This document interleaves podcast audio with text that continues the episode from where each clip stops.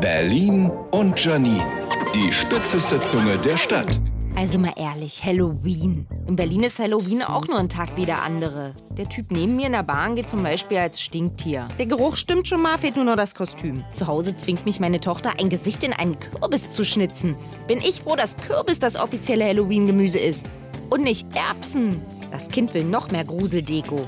Ach, ich drucke einfach ein paar Fotos von mir aus den 90ern aus und hänge sie überall in der Wohnung auf.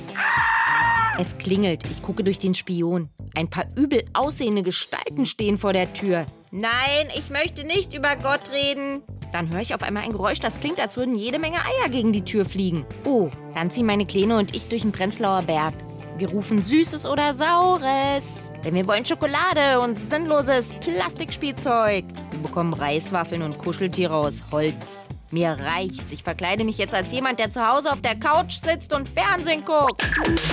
Berlin und Janine. Auch als Podcast auf rbb888.de.